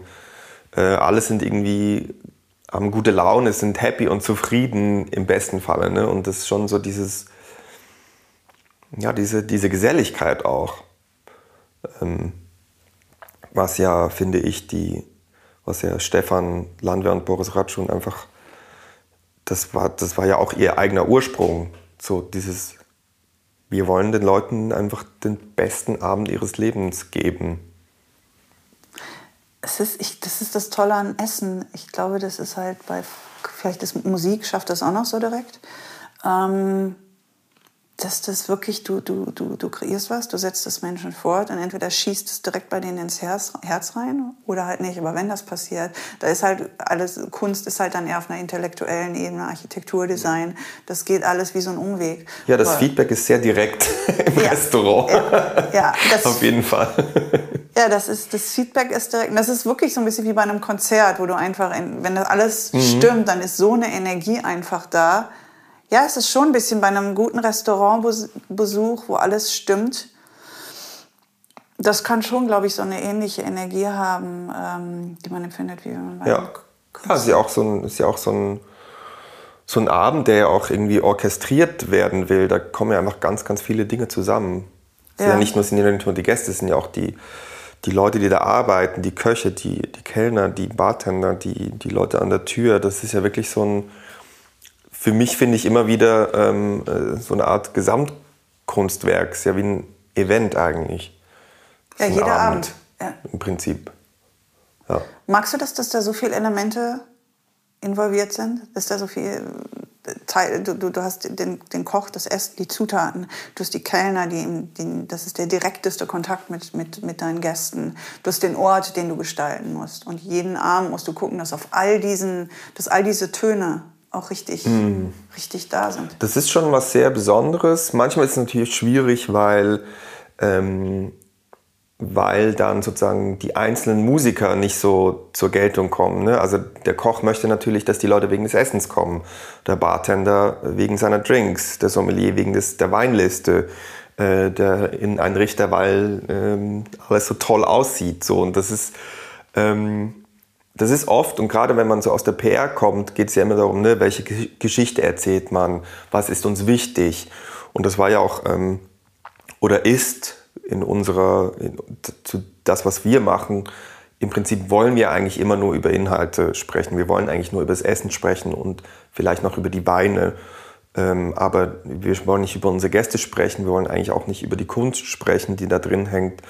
Und ähm, das ist so, ich glaube, es ist eine gute, eine gute Aufgabe, sich immer wieder zu konzentrieren auf das, was wesentlich ist, nämlich die, das Essen, das Trinken und die, die Leute. Ähm, und ähm, ich glaube, das, das bringt auch am Ende was, weil das ist das, worauf wir uns konzentrieren möchten. Ja, ich glaube, man muss da gar nicht, wenn, wenn es richtig ist und wenn es stimmt, dann braucht man da gar nicht viel drüber reden. Also die Kunst hängt ja nicht an den Wänden in der Wohnung oder auch in einem Restaurant, damit man dann darüber redet. Also die, die hängt ja dann da, damit, damit irgendwas passiert mhm. oder hm. dass zumindest im Gesamten ein, ein Umfeld geschaffen wird, wo man gerne ist. Ja, oder zumindest möchte ich nicht aktiv darüber reden, ja. sondern das ist keine, die Leute können sich darüber ja. unterhalten. Ja. Oder das kann auch jemand keine Ahnung, einen Artikel darüber schreiben, ja. was da für Kunst hängt. Aber ich glaube, es ist immer noch ein Unterschied, was man aktiv selber als wichtig empfindet oder als, als erwähnenswert erfind, äh, befindet sozusagen. Wie groß ist, deiner, ist der bei deiner Arbeit ist der Anteil PR heute und das komplette Baby mit all, mit all diesen kleinen Elementen, mit all diesen Teilen, die das Ganze ausmachen, am Laufen zu halten? Wie viel PR machst du noch und wie viel ist eigentlich einfach nur logistisch alles zusammenzuhalten und dass, dass, dass, es, dass es wie so ein Uhrwerk einfach läuft? Ähm, also unsere Pressearbeit macht tatsächlich auch Silke Neumann mhm. nach wie vor. Das heißt, ähm, ich arbeite natürlich mit ihr relativ eng zusammen, weil ich ja sozusagen die Erfahrung habe, jetzt auf unserer Seite sozusagen. Ähm, ganz lange in, in meiner Zeit, das sind jetzt auch schon fast zehn Jahre, dass ich mit dieser Family sozusagen arbeite, war natürlich schon eben zu gucken, dass alles stimmt und dass, dass es bei allen stimmt und dass alles zusammenkommt. Ähm, viel, viel mehr. Also das ist ja sozusagen die, die Öffentlichkeitsarbeit ist ja nur ein Teil davon. Ähm, und das ändert sich, hat sich in den letzten Jahren für mich wieder jetzt geändert, dass ich ähm, ähm, sozusagen auch meine, meine Felder ein bisschen geändert habe, neue, neue Projekte mache, jetzt gerade sehr, sehr äh, planerisch und konzeptuell arbeite und viel weniger in, im Betrieb bin oder in der, im, im wie sagt man, in der, in der Orga. Also du bist jetzt nicht bin. jeden Abend im Restaurant? Nee, nee, nicht mehr. Nicht mehr. Das habe ich schon relativ lange gemacht. Ist natürlich eigentlich am Ende auch Raubbau am eigenen Körper. Ähm, und ist auch, glaube ich, nicht nicht das, was man unbedingt machen sollte, aber es aber macht halt du, auch Spaß. Hast du die Zeit, wollte ich gerade fragen, hast klar, du die Zeit natürlich, genossen? ich habe es auch genossen. Also klar, man hat irgendwie in der Pauli-Bar angefangen, ist in den Grill gegangen und dann natürlich ähm, äh, nachts um äh, eins ins King Size äh, und dann morgens um sechs rausgestolpert, aber dann musste ich dann schon um 9.30 Uhr auch wieder da sein im Büro, weil ich dann teilweise auch die Kassenbücher geschrieben habe. so, also ich finde, es war eine mega coole Zeit. Ich habe auch einfach, glaube ich, das gelernt, was das ausmacht, aber das sollte man auch nicht machen, weil man verzettelt sich dann ja auch. Du total. hast gemerkt, irgendwann ist. Es ist ja einfach, es ist ja too much. So, also es bleibt ja das Eigenleben bleibt ja auf der Strecke. Komplett. Und es ist ja auch die Gefahr bei der Gastro. Gleichzeitig ist es das Schöne, dass sozusagen das Private und das Berufliche total zerfließen ineinander. So, und das ist ja auch das, warum Leute dann eine schöne Zeit haben, weil man ja auch von sich was reingibt. Und es ist ja nicht nur ein, es ist ja keine Abfertigung, es ist ja nicht nur ein Beruf, sondern es ist ja auch, ne, ich lebe ja auch an, an diesen Orten. Ich feiere meinen Geburtstag in den Restaurants, ich lade meine Freunde ein, um was zu trinken, weil ich gerne da bin. Aber gleichzeitig ähm, ist es halt auch was, was einen dann auch nicht so wirklich zur Ruhe kommen lässt oder sich auf sich selber konzentrieren lässt, was ja einfach auch total wichtig ist, um eine gute Arbeit zu machen oder auch ein gutes Leben zu haben. Machst du eigentlich alle Projekte zusammen mit Boris und äh, Stefan? Ähm, also es gab, es gab so ein, eine Zeit, wo wir uns auch angefangen haben, so ein bisschen in unsere eigenen Richtung zu bewegen. Ähm, das Dot hier, beziehungsweise Petit Royal, war das letzte, was wir alle gemeinsam gemacht haben. Ähm, das Kindi habe ich zum Beispiel nur mit dem Stefan und Dalat und dem Rikrit ähm, gemacht und die Freundschaft mache ich mit dem Stefan und dem Willi Schlück und dem Johannes Schellhorn. Ähm, und der Boris interessiert sich halt auch viel mehr jetzt für so ähm, gastronomische Konzepte und Beratung. Also wir haben alle so ein bisschen nach einer sehr engen Phase, glaube ich, eine, dass wir ein bisschen unsere eigenen Wege gehen und unsere eigenen Sachen auch wieder vermehrt vermehrt machen. War das so ein, so ein habt ihr als Freunde agiert oder ging es nur um Business? Ähm, also Boris und Stefan waren oder sind schon sehr, sehr lange befreundet und haben es zusammen als Freunde ähm, ähm, aufgezogen. Ich bin dann schon eher in einem Business-Kontext dazugekommen. Aber natürlich hat das gut funktioniert, weil wir uns auch auf einer freundschaftlichen Ebene sehr gut äh, verstanden haben und verstehen. Und ähm, dadurch, dass die beiden einfach, glaube ich, nie in erster Linie ans Geld gedacht haben oder ans Business, sondern eher darum, worauf habe ich Bock und was macht Spaß, hat das halt eine andere Ebene ähm, und einen anderen, anderen Ton irgendwie. Worum geht's dir? So. Spaß oder Kohle? Beides. Ich will Spaß haben, aber ich möchte ein gutes Leben haben und ich möchte, dass die Leute, die bei uns arbeiten, ein gutes Leben haben. Ähm, ja, dass die Leute honoriert werden dafür, was sie tun. Ähm, weil sonst braucht man es nicht machen, weil wir sind, ähm, also ich bin ja keine Kantine, die sozusagen einen Verpflegungsauftrag hat. Ähm, was übrigens, finde ich, ein Thema ist, was total in Berlin mir immer wieder auffällt. Also es verändert sich gerade schon sehr, aber ganz oft, dass die Gäste so ein Selbstverständnis ähm, mitbringen, ähm, was ein Restaurant alles muss, gerade was so die Preise betrifft. Ne? So, so ein, ja, ein Mittag darf doch nicht mehr als 10 Euro kosten oder das, warum ist denn das so teuer? Also, dass man einfach so dieses, dieses Thema ist halt, naja, also wir wollen, dass ihr einen schönen Abend habt, aber äh, wir wollen auch Geld verdienen und die Leute, die da arbeiten, wollen Geld verdienen. So, das ist schon so ein, finde halt, ich, ein großes Thema. Das ist halt das Problem der Wertschätzung der Deutschen, wenn es um, ums Essen geht. Es hat eine gewisse Selbstverständlichkeit, es ist einfach da und der, die Qualität ist einfach so runtergerutscht und leider ist da auch eine enorme Akzeptanz dafür, dass die Qualität runtergerutscht ist. Und ähm, wenn dann etwas besser ist, nimmt man das gerne mit, aber wenn das dann auch teurer ist, dann nervt es. Mit. Ich meine, das ist dieses, dieses alte Thema in Deutschland, dass der Deutsche ja. halt nicht so viel dafür ausgeben möchte. Was mich dann wundert an einem Ort wie, wie, wie beim Grill zum Beispiel, dann, äh, man geht ja dahin und man weiß schon, dass das ist jetzt hier nicht irgendwie mittags mal eben was, was irgendwo ein Lunch holen, sondern das ist dann schon was Besonderes. Und es wundert mich dann fast, dass da dann Menschen auch anfangen zu nörgeln, wenn dann was teurer ist. Naja, es geht also der Grill ist, finde ich, immer noch so ein bisschen so ein, so ein Einhorn, äh, so ein Unicorn in dieser ganzen Geschichte, ähm, weil die Leute halt mit dem Grill Royal schon so eine, einfach so, ein, so eine gewisse Extravaganz auch verbinden, einfach eine gute Zeit. Irgendwie, es gibt ganz viele Leute, die kommen immer zu ihrem Geburtstag oder es gibt Leute, die halt, sagen wir es mal so, grundsätzlich ein bisschen extravaganter leben und deswegen öfters da sind. Ähm, das ist für uns nicht so schwierig an so einem Ort, richtige Preise aufzurufen, weil die Leute es einfach akzeptieren. Aber ich sehe das halt einfach bei ganz vielen Leuten und auch, auch Freunde, die in, der, die in der Gastronomie sind, die selber in der Gastronomie arbeiten, wie, was für ein Kampf das ist, ähm, eher echte, ernsthafte Preise für Dinge zu verlangen. Und da geht es ja nicht nur darum, ich will nicht den, ähm, den Analogkäse kaufen für mein Sandwich, sondern es geht ja auch darum, ähm, ich will mich nicht selbst ausbeuten. Ähm, weil das, das ist ja halt auch so ein System von Leuten, deren, in Gastronomien gehören, die irgendwie, okay, dann haben zwar alle irgendwie einen Vertrag und die Miete ist bezahlt, aber für die am Ende bleibt gar nichts übrig, haben wahrscheinlich noch Schulden, weil sie das Geschäft abbezahlen müssen und machen, geben halt irgendwann auf, weil sie sagen, pff, was soll ich hier, bleiben am Ende des Monats 500 Euro übrig, wenn ich Glück habe, dafür, dass ich hier 80 Stunden die Woche arbeite. Und ich finde halt auch so, diese richtigen Preise, es hat auch was mit Wertschätzung der Arbeit zu tun. Das ist ja auch ein Riesenproblem, dass einfach, glaube ich, diese Gastroarbeit ganz lange einfach nicht wertgeschätzt wurde. Das ist halt einfach kein, kein stolzer Beruf. Dass die Ansicht ist, ist, dass es kein stolzer Beruf ist, äh, ein, ein Kellner zu sein oder ein Koch zu sein. Und das äh, fällt jetzt einfach allen total auf die Füße, weil keiner will das mehr machen.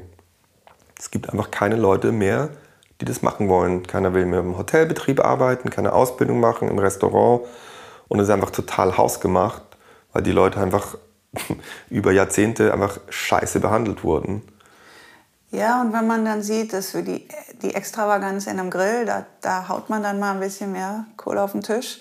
Ähm, aber für das bessere Fleisch, das bessere Gemüse, für die bessere Bezahlung der, der Menschen, die dort arbeiten und auch für die Wertschätzung dessen ist man dann nicht bereit, das äh, zu, zu bezahlen. Und dann kommt es halt wieder an den Punkt, das schaffst du halt nur über, über Kommunikation, die da die ja überhaupt nicht stattgefunden hat. Man hat ja gar nicht darüber geredet, wie Menschen in einem Restaurant arbeiten, wie die bezahlt werden. Das ist ja, durch Corona ist es ja jetzt gekommen, dass man erstmal überlegt hat, wow, ein Friseur verdient so wenig, mhm. ähm, dass man erstmal weiß, wie wenig Geld die überhaupt verdienen, um äh, und dann selber zu merken, dass das kann überhaupt nicht funktionieren, das System so.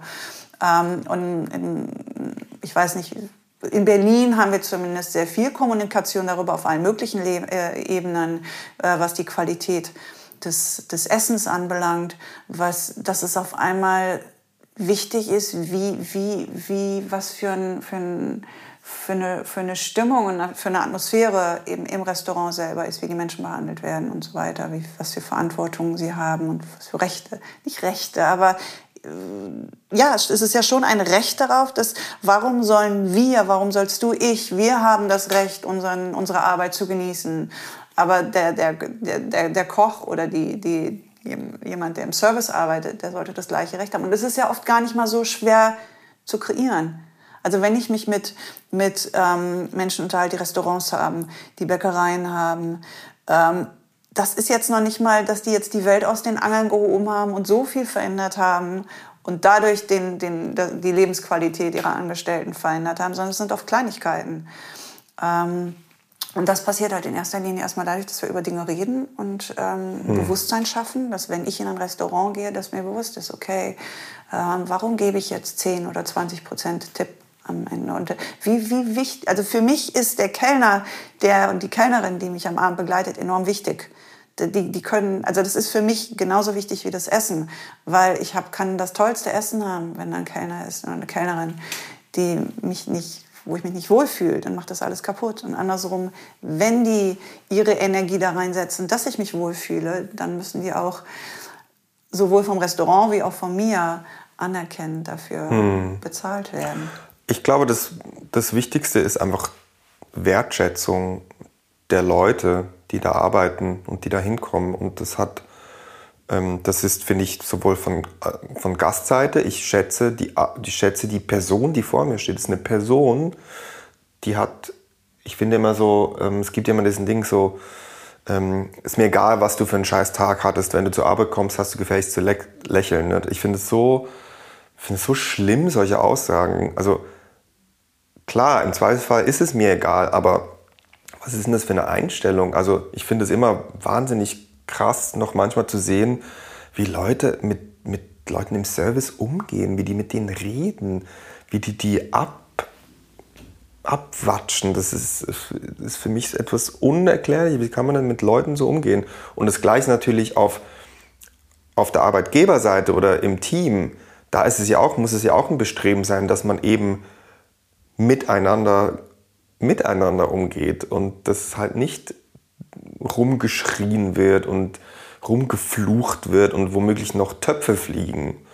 Und das meine ich halt, das war halt ganz lange akzeptiert, ganz lange normal und das ändert sich zum Glück gerade total. Und da muss sich einfach jeder auch an, de, an der Nase nehmen und da bin ich nicht anders und da sind wir überhaupt nicht anders. Es ist, es ist längst nicht alles okay und alles gut, was da passiert, aber ich glaube, es ist halt einfach wichtig, dass man sich dessen bewusst ist und da einfach auch Lust hat, dran zu arbeiten. Weil am Ende des Tages, ich meine, das ist immer diese 40-Stunden-Woche, ne, wo man denkt so, ey, sind 40 Stunden der Woche meines Lebens, die ich da verbringe. Das soll ich doch zumindest mich nicht richtig scheiße fühlen. So. Also, ne, okay, Arbeit ist Arbeit, macht nicht immer alles Spaß, das ist ja auch nicht der Punkt, aber was ist denn das für eine Verschwendung der Lebenszeit, wenn man irgendwo ist, wo man einfach nicht wahrgenommen wird, nicht wertgeschätzt wird, nicht als Person angeschaut wird. Also ich finde es finde furchtbar und ich finde, das muss einfach das Bestreben sein, ähm, dass man so miteinander leben kann und umgehen kann. Weil im Privatleben tun wir das ja auch. Wir, wir wollen uns ja nicht mit Leuten umgeben, die uns nicht gut tun. So, und das ist einfach diese, dass man ganz lange davon ausgegangen ist, dass Arbeit irgendwie wehtun muss. Oder nee, das ist jetzt, ich kriege ja Geld dafür, dann muss ich ja schon, das ist doch völliger Quatsch. Also. Es ist, es ist absoluter Quatsch und vor allen Dingen finde ich, gibt es nichts, ähm, es können sehr schöne Momente entstehen, dass jemand, den man nicht kennt, den Mut hat zu sagen, sorry, vielleicht bin ich hier gerade ein bisschen durch den Wind, aber ich habe heute echt irgendwie einen heftigen Tag gehabt. Ähm, try my best. ähm, dann hast du automatisch so eine Nähe und so ein von beiden Seiten. Der hat sich gerade dir gegenüber geöffnet, was ein Geschenk ist, oder sie. Ähm, und ich finde, dann kann man dem auch nur mit, mit menschlich, ja, es geht um Menschlichkeit. Es geht einfach darum, ja. wieder mehr Menschlichkeit in alles reinzubringen und auch genauso wie wir für uns selber gerade sehen, wir können und wollen nicht immer funktionieren. Und genauso muss ich dieses, das anderen Menschen dann aber auch eingestehen. Auf allen, selbst wenn ich in ein mhm. Restaurant gehe und dafür sehr gut bezahle, das, das sind ja keine Roboter, keine Maschinen. Dann haben die genauso das. Das, das finde ich eben auch. Also das ist, ähm, das ist auch etwas, was mir selber total auffällt. Also, also ich gehe ja auch wirklich sehr gerne und sehr oft essen und ich finde halt, der Gast, nur weil er bezahlt, hat ja nicht, hat ja nicht plötzlich das Recht, scheiße zu sein. Oder ähm, ich finde, es gehört ja genauso dazu. Also ich habe ja auch persönlich als Gast ein Interesse daran, vielleicht manchmal irgendwie mit, dem, mit der Person, die mir das Essen bringt, zu sprechen oder vielleicht auch deren Meinung zu hören. Und ich finde, das macht es ja schön am Ort. Darum gehe ich auch in die Restaurants in Berlin, die ich gehe, gehe total oft dahin, weil es halt möglich ist, mit den Leuten irgendwie zu sprechen. Und es muss ja auch nicht immer sein. Also man kann ja auch manchmal sagen, okay, weißt du was, jetzt habe ich gerade ein Date. Ähm, die oder der wird das schon merken, dass ich jetzt kein, keine Lust habe, mich über die Weinliste zu unterhalten, sondern mich eher auf die andere Person fokussieren muss. Trotzdem muss ich sie ja nicht mit einem, keine Ahnung, keines mit einer kalten Schulter oder keines Blickes würdigen. Ich finde es immer, es ist, ist einfach, einfach Two-Way Street. Ja, ich Ob ich einen schönen Abend habe irgendwo. Ja. ich, ich bin an einem Abend da war etwas, es ist etwas sehr Unschönes passiert und ich habe beschlossen, ich, ich gehe jetzt essen. Ich gehe auch für mich alleine essen. Ich werde jetzt für mich einfach, ich gehe jetzt in dieses verdammte Restaurant und werde mir ein verdammt gutes Essen kaufen und ich werde eine gute Zeit haben. Und der Kellner hat sofort gesehen. so, oh, oh. oh, oh und ich habe auch schwarz getragen. Also es war keiner gestorben. Aber der hat wahrscheinlich gedacht, oh mein Gott. Ähm, dann saß ich da mit meinem, mit meinem Teller und ich hatte auch nur die Hälfte aufgegessen. Ich hatte mir ein Glas Weißwein bestellt. Und ich war so eine Dreiviertelstunde da und dann hatte ich halt meinen halben Teller aufgegessen und mein Glas leer getrunken. Und dann habe ich gesagt, okay, ich kann dann jetzt gehen. Und dann kam der Kellner und guckte mich so an. Ach, dem soll noch ein Glas Wein. Und dann, hat er, dann habe ich gedacht, okay, nehme ich halt noch eins. Und dann saß ich noch was länger und habe mein Glas Wein getrunken und er hat dieses Glas nachher auch gar nicht berechnet. Und er hat einfach gesehen, okay, die kämpft sich ja jetzt durch diesen Abend, aber die muss, das ist jetzt, die will das und das ist gut und ich helfe da. Ich, ja, das wirkte so, als würde er ja, ja. so, hey, hier ist einer, ich stehe da. und das war so, das, ich weiß noch gar nicht mehr, wie das, doch ich weiß, was ich gegessen habe, es, das war so egal. Dieser Abend wird immer mit, mit, mit dieser Person ähm, verbunden sein. Und das ist, dass du hast beim Essen so viel näher, genauso wie wenn ich Menschen hier einlade und die sind in meiner Küche, an meinem Esstisch. Du hast automatisch so viel näher und im Restaurant halt auch, weil wir essen. Das ist etwas, das nehmen wir hm. auf. Das ist so eine, ein sinnliches Erlebnis und deshalb sind eigentlich die Menschen, alle Menschen, die diesen Akt und diesen Abend begleiten, sind so, so enorm wichtig. Aber dann genauso überlege ich gerade, wenn ich zum Friseur gehe, da, die, die, die berühren mich, weißt du? Das ist eigentlich, es gibt auf allen Ebenen, du hast komplett recht, auf allen Ebenen sollte man eigentlich mit mehr, ähm, mehr Aufmerksamkeit drangehen und mit mehr Verständnis und mit mehr, mhm. erstmal mit einem guten Gefühl. Auch nicht denken, der will mir jetzt was Blödes, sondern einfach mal Nettigkeit und dann kommt die auch zurück. Genau. Also ich finde, das sollte so ein, also für mich, ich versuche das, ähm, dass es so ein Grundbestreben ist, einfach auch mit Verständnis und Offenheit ja. auf Leute zuzugehen. Und ich geht es nicht immer. Also ich habe ja auch Tage, wo ich irgendwie sage, ja, aber dann kann man es sagen. Und das ist das genauso, wie ja, ich das. Ähm, aber ich bleibe dann halt unter Umständen auch zu Hause. Ja, aber wenn ich dann halt trotzdem in Service muss und ich merke, ich habe jetzt keine Lust mehr, hier ein Grinsegesicht aufzusetzen ja. ähm, und ich merke dann, oder ich bin ein bisschen fahrig, dann kann man halt was sagen. Und das ist halt auch das auf beiden Seiten. Ich finde es wichtig, dass Menschen wieder das Gefühl haben, man, ich darf was sagen und auch, dass man das dann auch toleriert und akzeptiert, auch wertschätzt, wenn jemand den Mut hat, sowas zu sagen. Ähm, ich würde gerne noch einmal über ähm, Kindi sprechen, weil du erwähnt hattest, dass ähm, das ist halt das, wo du dann mehr oder weniger jetzt nicht mit dem bekannten Team aus Boris und Stefan äh, da reingegangen bist und viel von dir äh, involviert hast. Was hat es für dich bedeutet, als es den Michelin-Stern bekommen hat? Ähm, das ist ja auch wieder so ein, so ein Thema, diese Sterne. Ne? Ähm, ich finde. Ich romantisiere sie immer noch. Ich weiß, ja, ihr, ihr auf der anderen Seite, ihr romantisiert sie überhaupt nicht mehr. Also ich sage mal so, es ist natürlich ähm, unbestritten, ist es eine tolle Auszeichnung. Ähm, ich finde unbestritten ist es einfach, finde ich, so wie Restaurant-Guides eigentlich gemacht werden müssten. Nämlich, sie sind anonyme Tester, die bezahlen ähm, und die einfach keinen und die auch nicht mit ihrem Namen irgendwo im Buch stehen und eigentlich nichts davon haben persönlich, ob sie jetzt ein Restaurant gut oder schlecht bewerten. Und ich finde, das ist so die Grundvoraussetzung und die ist da gegeben und das finde ich schon ganz schön, ganz schön gut. Ähm, natürlich haben die auch ein totales Problem, klar, also das haben sie jetzt auch gemerkt, ne? da waren halt einfach, ähm, keine Ahnung, keine Frauen drin, schon gar keine äh, People of Color ähm, und auch äh, sehr, eine sehr, würde ich mal sagen, sehr stringente Sichtweise auf, was ist gute Küche, was ist gutes Essen. So, und das haben die gemerkt, das, das lockert sich gerade auf, da passiert was. Ähm, und in diesem Zusammenhang hat natürlich Dallard den Stern auch gekriegt. Ähm, ich finde, es war natürlich für uns ein mega Ereignis. Ähm, und jetzt nicht unbedingt so, dass man so humble äh, vor den großen Meistern mit den Kochmützen sich verbeugen muss, sondern einfach für uns oder für jedes Restaurant, ich glaube, das kann ich bestätigen, es ist einfach ein, das kann Hop oder Top sein. Das kann, das hat für uns bedeutet, wir sind plötzlich ausgebucht. Und zwar jeden Tag.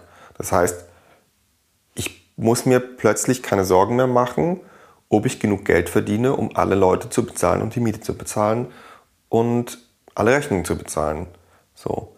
Und das ist halt, ähm, das ist eigentlich ein, ein Geschenk, hört sich so an, als ob man nichts dafür getan hat, aber das ist natürlich ein enormer wirtschaftlicher Push, so einen Stern zu haben, weil einfach das, die Publicity mitbringt, es bringt die einfach die Leute, es bringt dir das Publikum, was es gewohnt ist, Geld auszugeben.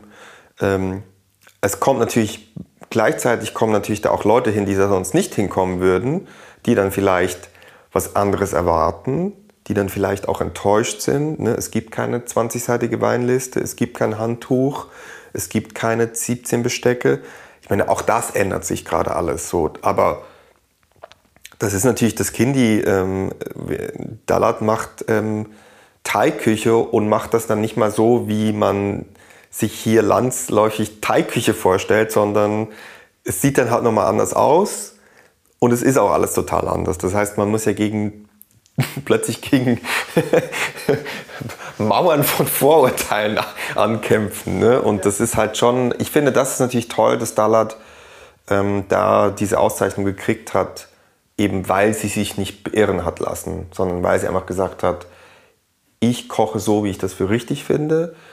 Ich finde, Thai-Essen muss nicht mit Thai-Auberginen und diesen ganzen Sachen sein, sondern es muss Thai schmecken. So, und ja. ich benutze hier ähm, regionale Sachen und ich benutze hier ähm, tolles Biofleisch aus der Umgebung, wenn überhaupt. Ähm, und es ist mir eigentlich egal, was ihr denkt. So. Die Projekte, bei denen du involviert bist, bist auch teilweise bist du mit, also du bist Teilhaber bei Projekten ja auch. Das heißt, du, du steckst wirklich mit drin, mit Risiko und allem, was dazugehört. Das heißt, wenn es klappt, kannst du dir auf die Schulter klopfen. Und wenn es nicht klappt, kannst du gucken, ob du wieder zu Mama ziehen musst. ja, also ich habe auch so, also, ich bin jetzt auch irgendwie ähm, in, in meinen ähm, fortgeschrittenen 30ern ähm, und denke auch die ganze Zeit so, hm, vielleicht hätte ich mal besser eine Wohnung gekauft oder so. Äh, aber ja, also ich, mir macht es halt Spaß, ich finde es toll. Ich glaube auch, ähm, ähm, also ganz ehrlich, ich habe ähm, hab ein gutes Leben, aber ich kann mir jetzt auch nicht irgendwie ähm, am Ende des Jahres ähm, einen riesen Batzen auf mein Konto schieben. So ist es nicht. Was also verwunderlich ist, weil das, worauf ich eigentlich abziehen wollte, war, du hast irgendwie kaum Patzer, also eigentlich gar keine Patzer drin. Das ist alle äh, Projekte, alle Restaurants, die du äh, mit aufziehst oder dann mit am Laufen hältst. Das sind alles schon sehr sparkly, sehr erfolgreich. Also das sind schon die, die, die Top-Orte. Ähm, erste Frage war eigentlich, ähm, ist, ist es deine Intuition? Hast du so eine gute Nase dafür, was funktioniert? Weil du, du hast keinen Patzer. Hm, ähm, äh, ein guter Freund von mir hat mal gesagt, ein guter Gastronome zeichnet, zeichnet sich dadurch aus, dass er weiß, wann er einen Laden zumachen muss. Ähm, und das hat, Aber ich auch finde, welche man vielleicht gar nicht erst äh, aufmacht. Oder welche man gar nicht aufmacht. Ähm, ich, also ich finde es jetzt wäre es übertrieben zu sagen, ich habe eine gute Nase dafür. Also ich glaube, ähm, ich habe, glaube ich, würde sagen, ich habe ein gutes Gespür für Berlin und ich glaube, ich habe ein gutes Gespür für gutes Essen.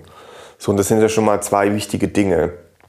Ähm, aber ähm, klar, ich meine, ich habe ich hab nicht den Grill eröffnet, das haben äh, Boris und Stefan gemacht und das war einfach, finde ich, das war der, das war die Idee, der Clou und das ist einfach so da habe ich zwar mit zu beigetragen, aber das ist nicht meine Idee, ist auch nicht mein Restaurant. Ähm, und du bist aber mit eingestiegen. Oder ähm, da sagst du, da es war einfach, weil es. Nee, ich bin, also sie haben mich einfach auch, ähm, sie haben mir vertraut und mich, mich, mich reingeholt mit sozusagen. Ähm, und das war natürlich auch ein großes Vertrauen auf deren Seite. Irgendwie, ich meine, keine Ahnung, kannst ja irgendwie so einen jungen Typen, der irgendwie den Journalisten was erzählen kann, heißt ja nicht, dass er irgendwie in dieser Firma funktioniert. Das, da haben die mir schon sehr viel Vertrauen geschenkt und auch sehr, mich weit, sehr weit machen lassen. Das scheint ähm, dir generell zu passieren. Das hat Silke ja auch gemacht. Ja, ich glaube, das hat auch damit zu tun, dass ich auch sage, wenn ich was nicht kann oder nicht will. Also ich tue jetzt auch nicht so, als ob ich da, keine Ahnung, weiß nicht, was ein gutes Beispiel ist. Also du weißt, was deine Stärken und deine Schwächen sind. Und ja, du hast auch kein Problem, das offen zu Nö, da habe ich auch kein Problem mit. Und ich, ich sage auch, wenn ich keinen Bock auf was habe. So. Ähm, aber ja, keine Patzer und erfolgreich, das ist halt immer so auch eine, eine Außenwahrnehmung. Ne? Also ich meine, sag mal so, das, was ich jetzt gerade gesagt habe, äh, klar ist es kindy-voll und klar ist es irgendwie, mm, ist die Freundschaft äh, äh, total toll und es läuft und die Presse und medial und so, aber am Ende äh, ich bin froh, wenn alle, die da arbeiten, inklusive mir, einen gutes, guten Lohn haben und wir ähm, keine Schulden haben, beziehungsweise unsere Anfangsschulden regelmäßig abzahlen können und unsere Lieferanten bedienen können. So. Und ich glaube einfach so dieses, dieses Reichwerden mit der Gastronomie, das, ähm, ich glaube, das passiert entweder, wenn man die Leute ausnutzt, ob es jetzt die Gäste sind oder die, ähm, die Angestellten. Oder es passiert, wenn halt, wenn man sich irgendwas teuer bezahlen lässt und was verkauft, ein Brand aufbaut und jemand sagt, ah, ach, das Kind, das finde ich fantastisch, das möchte ich jetzt auch haben in, auf den Malediven. So, und so, hm, können wir gerne machen. Brauche ich aber so eine Villa. auf, auf Malediven. Malediven. Eine ganze Insel. genau. Nein, aber also ich glaube, es ist ja auch, das hat, haben ganz viele gute Gastronomen, glaube ich, gemeinsam, dass es halt nicht in erster Linie darum geht, ganz viel Kohle zu machen, weil dann geht man einfach in ein anderes Business. Dann wird man, keine Ahnung, was man dann macht. Was macht man heutzutage? I don't know. An die Börse? Ich weiß, ich weiß es nicht. Siehst ja, ich weiß es ja nicht mal. Schnelles, gutes Geld, es geht nie beim Geld, also Menschen, die Geld verdienen wollen, Geld, nur Geld verdienen wollen, da geht es, glaube ich, nie um all das, worüber wir jetzt gerade die letzte Stunde geredet haben. Es geht nicht um Leidenschaft, es geht nicht um Liebe, es geht nicht um, ähm, vielleicht um Leidenschaft und Liebe fürs Geld.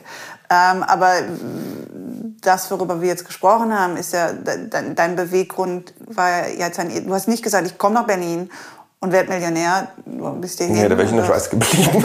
ja, genau. da brauche ich nicht nach Berlin kommen für. ja, da war dein, dein Move unheimlich unklug eigentlich. Ziemlich bescheuert eigentlich. naja, ähm, bist ja noch jung.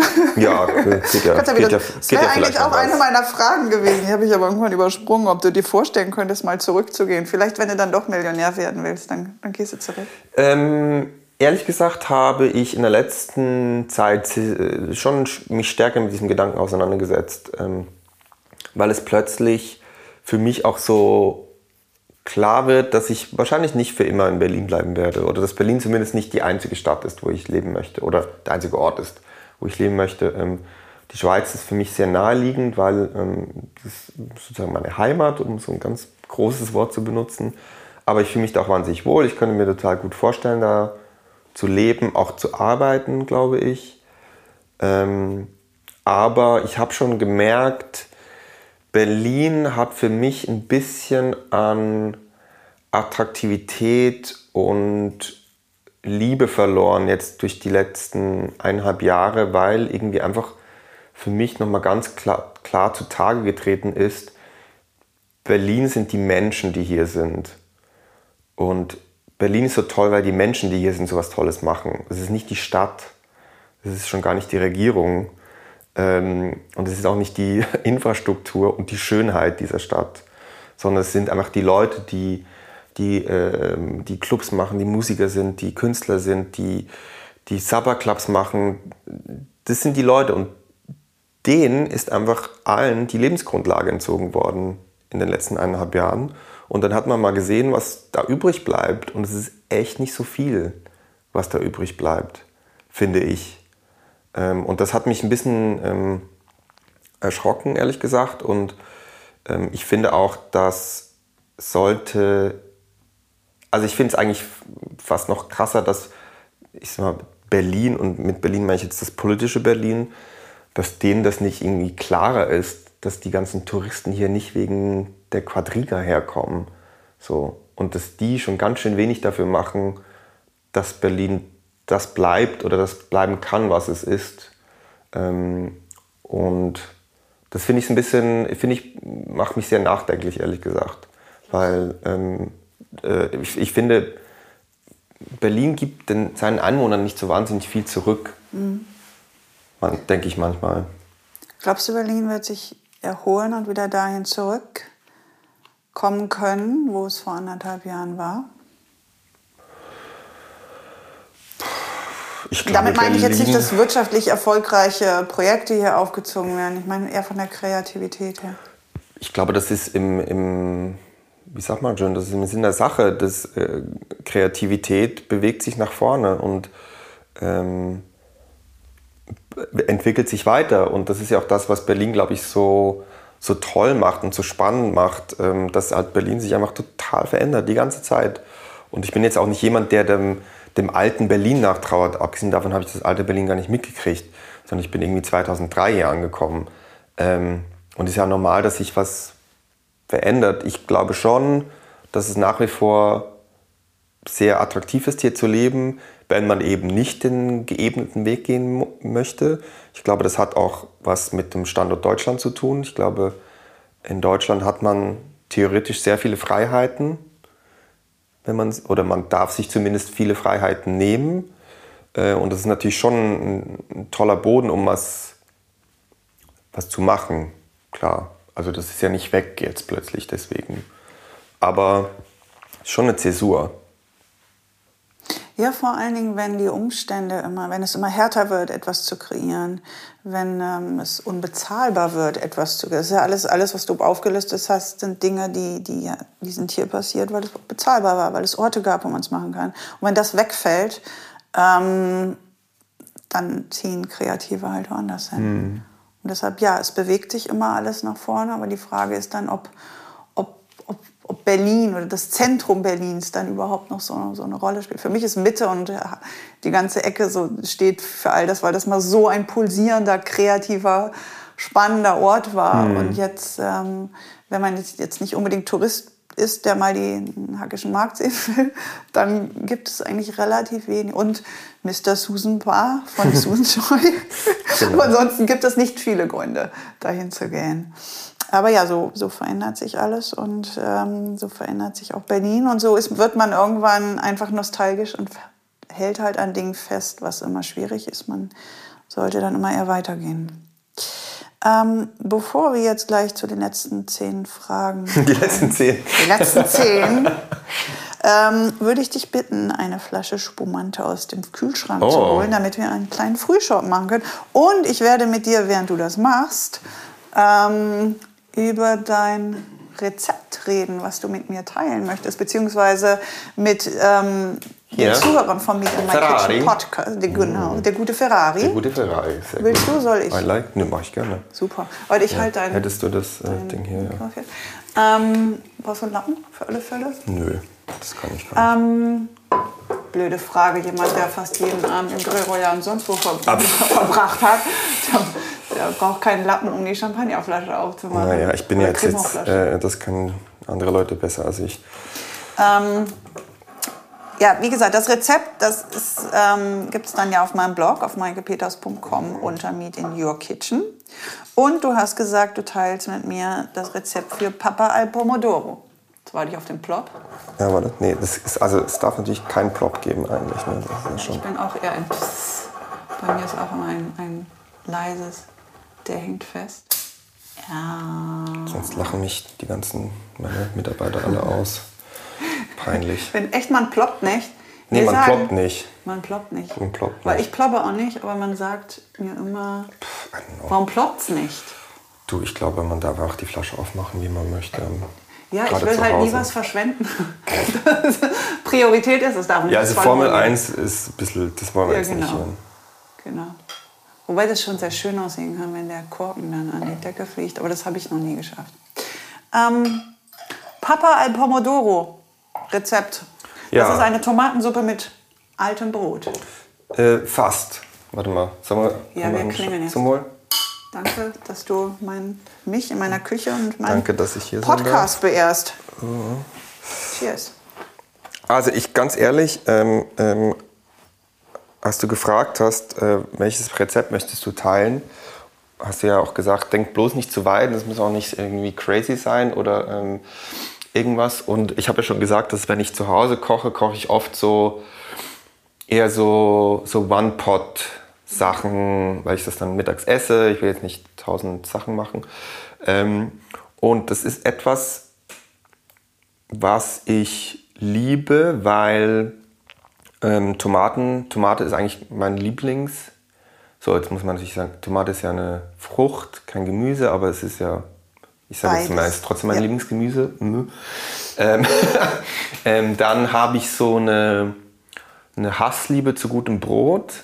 Also ich liebe gutes Brot Ja. über alles, aber ich hasse es, dass ich fast kein Brot gut finde.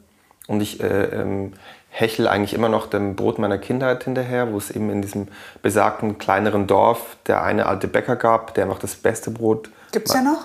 Nee, den gibt es nicht mehr. Der ist, Das äh, heißt, selbst in deinem Heimatdorf in der Schweiz das, schmeckt das Brot nicht mehr so, wie es mal es, geschmeckt das hat. ursprüngliche Urbrot vom Bäcker schmeckt, gibt es einfach nicht mehr. Das ist einfach für immer verloren. Der hat das irgendwie jahrzehntelang gemacht. So ein Sauerteigbrot, was so ganz schwarz war außen. Ja. Ähm, ist zwar so eine Luzerner Spezialität, dieses Brot, aber so in der Art gibt es es nicht mehr. Und ähm, diesem Geschmack renne ich hinterher. ähm, und es gibt so ein paar, wo es, also ich mag halt, wenn es so dunkle Kruste hat, wenn es eine richtige Kruste hat, wenn Ja. es so ein Sauerteigbrot Ja. ist, wenn es Charakter hat. Ähm, naja, und dann war halt auch das Ding bei uns zu Hause, Brot wird einfach nicht weggeschmissen. Das gibt's nicht. Das ist so das Schlimmste, was man machen kann. Und ähm, ich schmeiß, versuche auch echt nichts wegzuschmeißen. Ja. Und ich finde das Rezept halt so toll, weil ich finde, es ist das absolut Beste, was du mit dem alten Brot machen kannst. Ähm, Ihr habt ja auch, äh, ich kenne es aus, aus äh, Italien, also Südtirol in Italien, ähm, diese Knödel, aber ich glaube, das ist auch ein Schweizer, Ding, das ist generell so ein Bergding, dass Knödel, Käseknödel mit, mit altem Brot gemacht werden. Oder ist das eher nicht so präsent in der Hm. nee, die Schweiz? Schweizer machen das glaube ich nicht so unbedingt. Okay. Oder Aber- wir haben auch diese, in Deutschland haben wir Serviettenknödel heißen die, glaube ich. Ja. Ja, also meine, mein mein Papa hat früher oft ab und zu mal so Brot, Brotsuppe gemacht. ja. Das ist dann, das ist Das aber ist eher so eine ein helle, eine, helle, eine helle Suppe ist es, oder? Ja, das wird Suppe, halt, also du kochst dann halt, ja, das ist dann so mit Lauch und, und Brot Ja, und genau. das, das kostet dann halt wie so eine helle Suppe mit Ja. Einlage. Und das, was das ist mein Rezept, das ist eigentlich eher so ein Salat. Eher. Und ähm, im Prinzip nimmst du halt das alte Brot, ob es jetzt irgendwie weich ist oder, oder zu hart schon, und man zerreißt das dann so in mundgroße Stücke. Ähm, je nachdem, wie hart es ist, wenn es schon sehr hart ist, dann nicht, aber wenn es jetzt noch so weich ist, dann äh, in den Ofen ein bisschen toasten, damit es wirklich schön trocken und hart ist. Ähm, dann lässt du es im Prinzip, ich vermeng's mit einer so einer selber gemachten ähm, Tomatensauce, die sehr dünn, also die so eine pürierte ist, nicht stückig, damit sozusagen das Brot die Soße aufsaugt und dann wird das so halb knusprig, halb, halb pampig. Und dann kommen halt die, die frischen, reifen Tomaten dazu, obendrauf und Olivenöl und dann Kräuter, wie man dann Bock hat, mal Basilikum oder lieber Majoram oder ähm, Petersilie. Ist das warm oder kalt? Das ist eigentlich kalt, also lau äh, Ja, ja. Raumtemperatur sozusagen. Bei Tomaten darf man ja auch nicht im Kühlschrank backen. Ja, das stimmt. So, ähm, aber das, das Gute daran ist halt, das hat halt so, das ist halt so nervt wegen dem Brot, es ist total frisch wegen der Tomaten. Ja. Ich, ähm, man kann auch alles reinschmeißen, was man Big Bock hat. Also manchmal auch, keine Ahnung, äh, gebratene Zucchini oder ähm, Ja. weiße Bohnen oder noch was, was übrig war. Also Es ist eigentlich wie ein, ich bin, ich bin ein großer Panzanella-Fan. Panzanella ist ja dieser toskanische Brotsalat. Ähm, und das ist jetzt quasi die. die ich glaube, am Ende ist es genau das Gleiche. Die pürierte Variante. So, also Nee, es ist super. Ja. Ich, ich habe es noch nie gemacht. Ich habe es auch, ich muss gestehen, ich hatte, ähm, ich musste es googeln. Ich hatte noch nie davon gehört. Äh, und ich bin gespannt, wenn wir das Ja. dann bei dir in deiner Küche ausprobieren Also das werden. esse ich im Moment wirklich sehr oft, weil ich jetzt auch so, ein, so coole Biotomaten gefunden habe irgendwie, die man sich per Post schicken lassen kann. So Heirloom und es ist so, ach, es macht so Spaß. Ich bin momentan absoluter Fan von diesen, die da auch liegen, diese Dattel, kleinen Datteltomaten. Weil für mich ist ähm, die Tomate ist auch mein Lieblingsgemüse, liebste Frucht. Ähm, und ich brauche jeden Tag, brauche ich, ich esse auch einmal die Woche Spaghetti mit Tomatensauce. Einfach, Ja, ist ganz wichtig. ich, ich hab, hatte ich aber schon immer mit der Tomate. Ich habe schon immer dieser sinnliche Aspekt des da reinbeißens. Also ich liebe alles an der Tomate. Und diese kleinen Datteldinger sind echt eine gute Alternative für, für süße Snacks. So, bist du bereit für die zehn Fragen? Ja, klar. Gut. Lieblingsessen?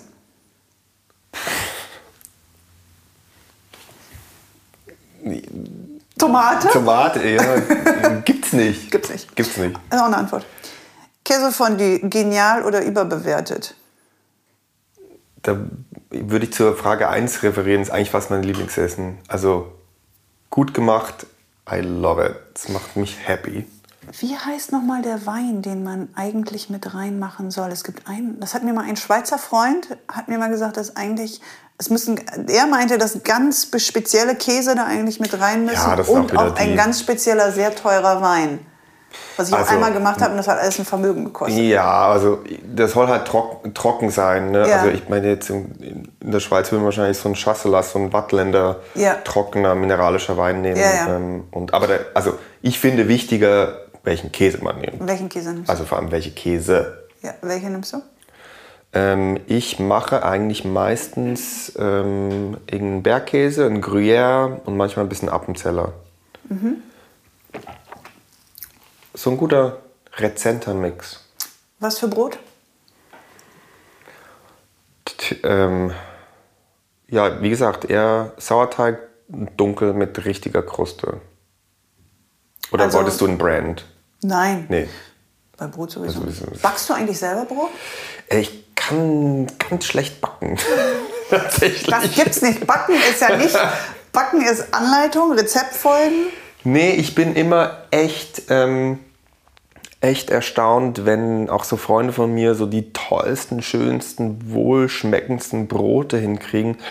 Das ist einfach, ich, das ist, ich kann das nicht. Ich das What makes or breaks it? Also beim Brotbacken finde ich, das in dieser Kokotte, in diesem Dutch Oven zu backen, das macht einen enormen Unterschied. Und dann mit einem, mit einem guten Rezept und einem stabilen Sauerteigstarter. Tja, das sind jetzt schon, Die Kokotte kann ich dir ausleihen. den die, die habe ich auch. Siehst du? Und vom Sauer, ich kann dir was von meinem Vito, meinem Sauerteigstarter machen. Ach du, das, geben. der überlebt bei mir vier Tage. du hast das. Okay, also hast du die Käse von die Frage mit äh, beantwortet, genial oder überbewertet? Es ist genial. Ah, genial. Ja. Ähm, liebster Ort in der Schweiz?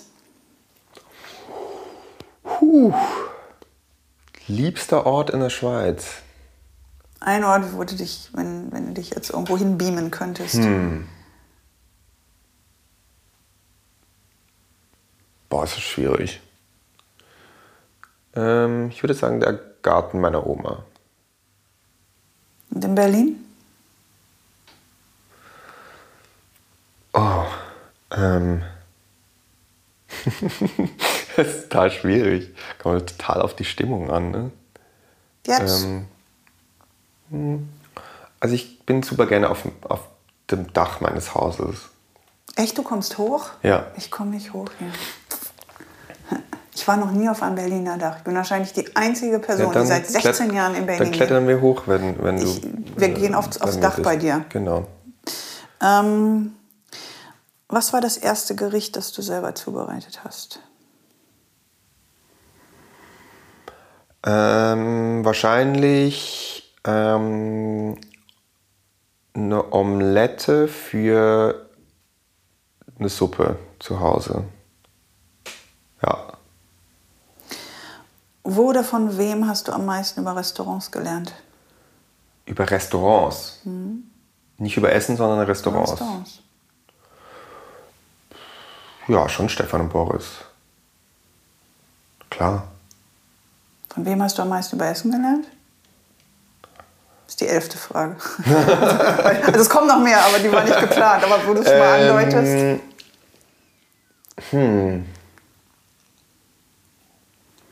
Ich glaube, das ist keine Person. Nicht unbedingt. Wo dann? Wo hast du am meisten über Essen gelernt?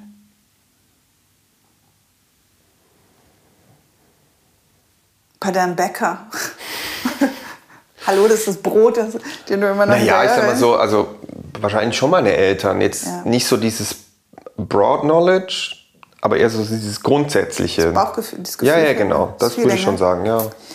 Ähm, bereust du etwas in deinem Leben? Nein.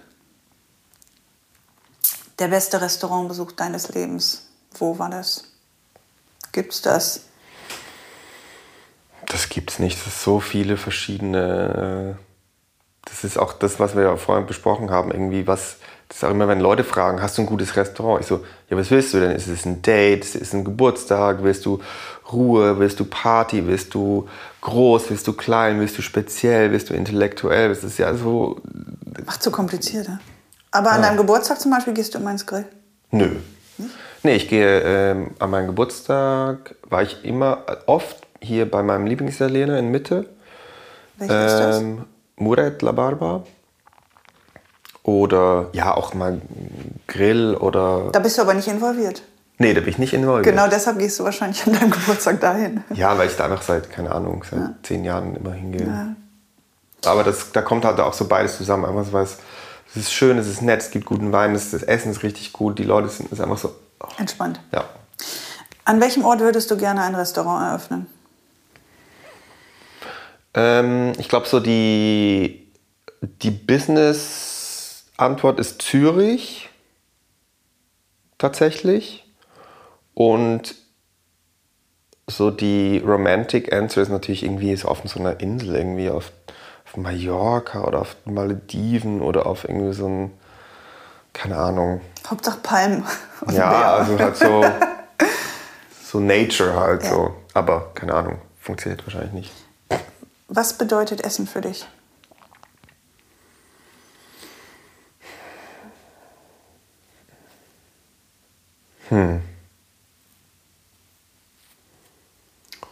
Essen ist wahrscheinlich für mich das Wichtigste neben Atmen. Wobei Sex ganz schön wichtig auch. Ich bin so froh, dass ich den zweiten Teil abgewartet habe. Moritz, ich danke dir für deinen Besuch beim Media Gerne. Kitchen Podcast. Danke dass für ich die einen Einladung. Schweizer doch noch dazu bekommen habe, über Sex zu reden. Wer hätte das gedacht? Naja, Danke. danke dir. Zum Wohl. Zum Wohl. Oh. Ich hoffe, ihr freut euch genauso wie ich auf die nächste Episode von Meet in My Kitchen. Ihr findet die Rezepte all meiner Gäste und einige Eindrücke und Fotos von meinen Besuchen bei Ihnen in Ihren Küchen auf maikepeters.com. Auf Instagram könnt ihr dem Podcast auf Meet in My Kitchen Podcast, ein Wort, folgen und mir auf Eat in My Kitchen. Danke fürs Zuhören. Keep on cooking. Eure Maike.